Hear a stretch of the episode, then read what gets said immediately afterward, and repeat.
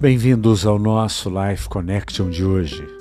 1 Coríntios, capítulo 14, versículo de 14 a 16 nos diz: Pois se oro em línguas, meu espírito ora, mas eu não entendo o que estou dizendo. Então o que devo fazer? Orarei no espírito e também orarei em palavras que entendo.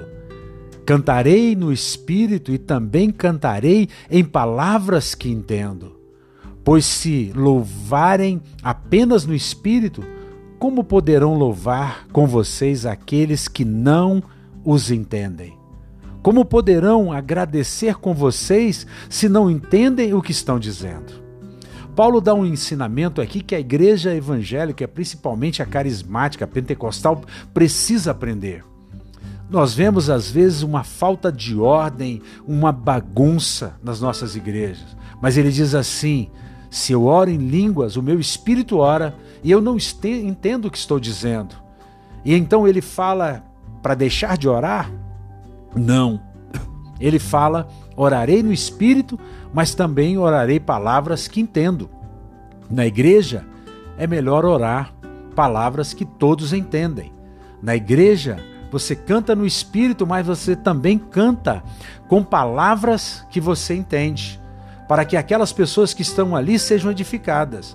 Na igreja, se alguém fala em línguas, é importante que haja alguém para interpretar, para que haja uma edificação. Senão, você deve fazer como o apóstolo Paulo.